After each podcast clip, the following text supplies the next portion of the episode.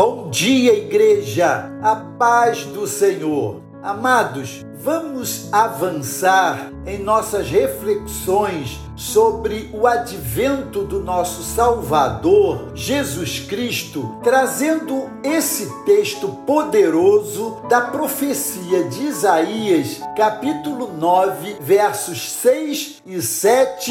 Porque um menino nos nasceu, um filho se nos deu o governo está sobre os seus ombros e o seu nome será Maravilhoso, Conselheiro, Deus Forte, Pai da Eternidade, Príncipe da Paz, para que se aumente o seu governo e venha paz sem fim sobre o trono de Davi e sobre o seu reino, para o estabelecer e o firmar mediante o juízo e a justiça desde agora e para sempre. O zelo do Senhor dos exércitos fará isto. As notícias que chegam a nós de todas as formas nos causam assombros e nos deixam perplexos. São catástrofes, ameaças de todos os lados, instabilidade econômica, conivências com o que é mal, espalhando injustiças por toda parte, jogos de interesse, mapeando todos os níveis de relacionamentos, violência nas ruas e dentro dos nossos redutos familiares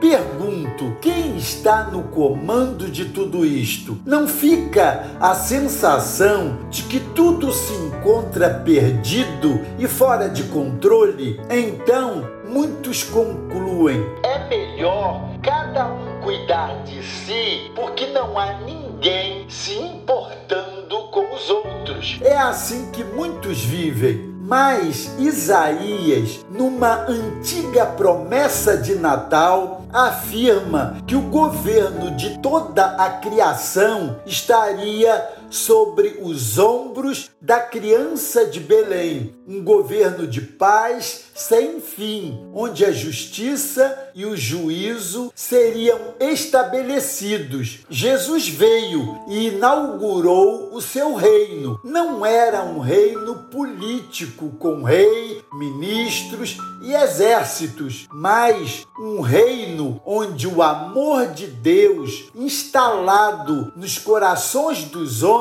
haveria de realizar a maior de todas as revoluções e realizou, amados. Jesus amou homens e mulheres, velhos e crianças, judeus e gentios, fariseus e pecadores, e os amou até o fim. Tornou-se rei e sacerdote, e os reinos do mundo lhes foram entregues pelo Pai, porque ele foi obediente até a morte e morte de cruz. Como você tem vivido? Ansioso com as incertezas dos governos ou sereno e seguro confiando no governo de Cristo? Vamos concluir com esse desafio de intercessão exceção. Oremos para que o reino de Deus venha até nós, nos preencha e nos faça ser